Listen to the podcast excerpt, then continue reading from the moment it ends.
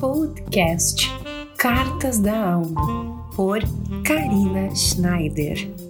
Olá, seja muito bem-vindo a mais um episódio do Cartas da Alma. Aqui quem fala é Karina Schneider, estamos em mais um episódio trazendo um pouco sobre essas observações, sobre essas filosofias de vida que a gente pode ter no nosso dia a dia. Nessas pequenas reflexões, nós observamos mudanças, comportamentos, sentimentos e emoções que precisamos observar com maior profundidade em nossa vida para que a gente possa cada vez mais encontrar a felicidade, o amor, a alegria. E dentre essas palavras, eu quero citar a confiança. Esse é o assunto do nosso podcast de hoje, o confiar em algo, estar confiando em algo maior, estar confiando no próximo, em si mesmo. Então, um dos aprendizados que me permeou o pensamento na semana passada foi a confiança. Algumas situações, algumas coisas necessitam de nós uma confiança de que isso vai ser resolvido, uma confiança nesse plano maior que está nos vigiando, nos observando, intercedendo por nós. Cada religião tem a sua força, tem esse olhar, e a minha ideia não é adentrar essa percepção, criar polêmicas relativas a isso. Eu quero trazer aqui uma observação sobre essa confiança, sobre esse aspecto e esse sentimento dentro de nós da confiança. A palavra confiar, ela é muito breve, ela tem um significado muito grande, uma força muito grande, quase que uma força divina, mas que falada no dia a dia às vezes até parece meio banal.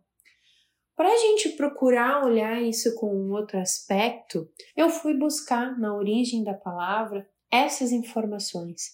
Então eu descobri que confiança vem do latim confidere, que significa acreditar plenamente. O com na frente, né? Confidere, com, é um intensificativo, algo que intensifica, aumenta. E o fidere significa acreditar e crer. Se a gente for mais a fundo nesse fidere, a gente pode descobrir que ele vem do fides, que é de fé. Então a confiança, ela vem a partir de uma fé em algo, o acreditar e crer em algo maior, algo profundo e intenso. Por isso que acreditar, crer, confiar, todas são muito próximas. Elas nos levam a essa busca por algo que às vezes é imaterial ou até desconhecido. A gente fala muito sobre esse plano divino.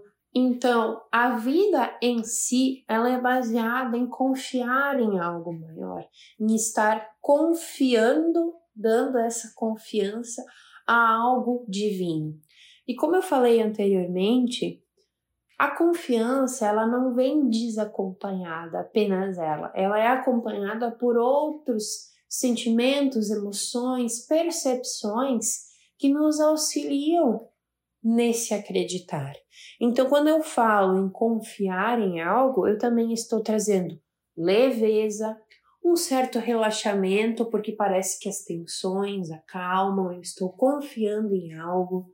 Eu também trago serenidade, trago esperança de que talvez essa situação, essa coisa vá se resolver em algum momento. Eu também trago compreensão, porque às vezes a gente não encontra soluções, mas a gente consegue compreender aquilo que está acontecendo. Então, vários aspectos são trazidos junto do confiar. A gente precisa confiar para que nós possamos baixar a nossa guarda, baixar um pouco nessas né, tensões, essa ação de estar tenso por uma situação, alguma coisa, para que esses novos movimentos cheguem a nós. Então eu quero deixar aqui para você hoje uma reflexão sobre a sua confiança, no que você tem confiado hoje.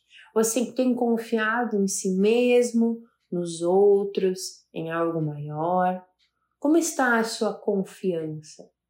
Quando a gente confia em algo, a gente traz esse relaxamento, esse movimento da esperança, e nós podemos continuar a seguir em frente, enfrentando, resolvendo, passando pelas questões que a vida nos traz. Então perceba daí no que você pode melhorar essa confiança, no que você pode trabalhar isso dentro de você, porque não é tão fácil conquistar ela. Você precisa de um movimento constante dessa confiança e principalmente acreditar naquilo que você está confiando. Então, fazer esse movimento vai te auxiliar a continuar essa caminhada em vida. Certo, queridos? Espero que tenham gostado do conteúdo de hoje. Foi muito breve, foi bem leve, mas é para a gente olhar sempre nesse aspecto da filosofia, olhando nesse aspecto da vida diária, algo que você precisa trabalhar dentro de você, que eu também preciso trabalhar, porque eu estou trazendo um exemplo da semana passada, e, enfim, para que a gente possa continuar a viver plenamente com felicidade, tá bom? Um grande beijo e até o próximo Cartas da Alma.